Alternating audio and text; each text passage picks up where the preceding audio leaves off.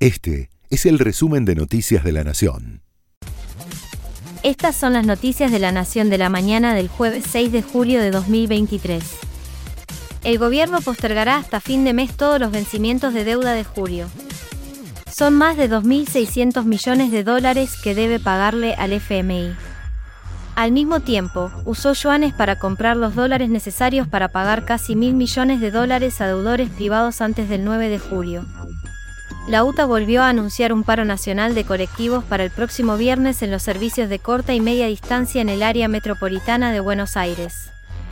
Lo hará si las empresas de transporte no cumplen la resolución conjunta de los Ministerios de Trabajo y Transporte, que fijó los salarios para el interior y el área metropolitana. El oficialismo rechazó en la Cámara de Diputados la intención de Juntos por el cambio de derogar la ley de alquileres. El Frente de Todos tampoco suscribió la convocatoria a una sesión especial, formulada por la mayoría de los bloques opositores, para debatir este asunto después de las PASO. Hace un año se busca una reforma de la ley de alquileres, que rige desde hace tres años y que, si bien se ideó para beneficiar a inquilinos y a propietarios, terminó perjudicando a ambos.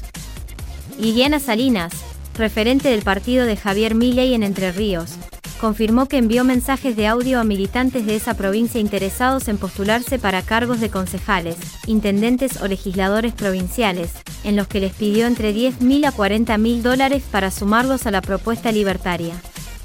En un monumental repleto, River le ganó 2 a 0 a Colón y quedó más cerca de otro título. Ya tiene 53 puntos y se mantiene lejos de sus escoltas, Talleres y San Lorenzo. Este último empató con Racing en un partido con dos expulsiones y dos penales no cobrados.